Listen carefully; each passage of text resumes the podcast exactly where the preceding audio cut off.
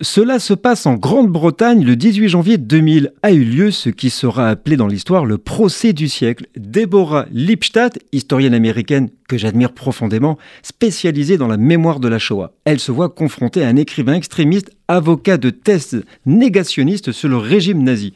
Le Britannique David Irving, figure emblématique du négationnisme et qui l'a mis au défi de prouver l'existence de la Shoah. Vous avez bien entendu.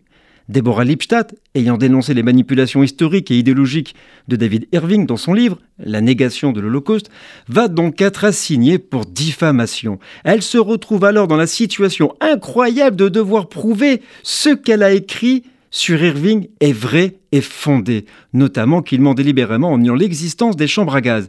Comment, en restant dans les limites du droit, faire face à un négationniste prêt à toutes les bassesses pour obtenir gain de cause et l'empêcher de profiter de cette tribune pour propager ses théories nauséabondes? Finalement, le 18 janvier 2000, la Cour britannique déclare David Irving être un négationniste actif, événement majeur dans la lutte contre le négationnisme.